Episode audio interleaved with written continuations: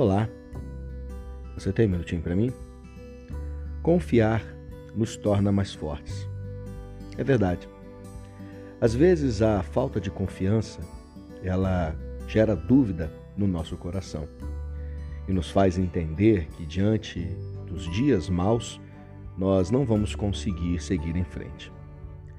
A palavra do Senhor nos diz: Aqueles que confiam no Senhor são como o monte de Sião, que não se abalam, mas permanecem para sempre. Confiar em Deus torna o nosso coração inabalável diante das crises e dos momentos difíceis. Pois quando confiamos, temos a certeza de que no tempo certo Deus vai agir. E quando ele age, também diz a palavra, absolutamente ninguém pode impedir. Então você quer se tornar forte?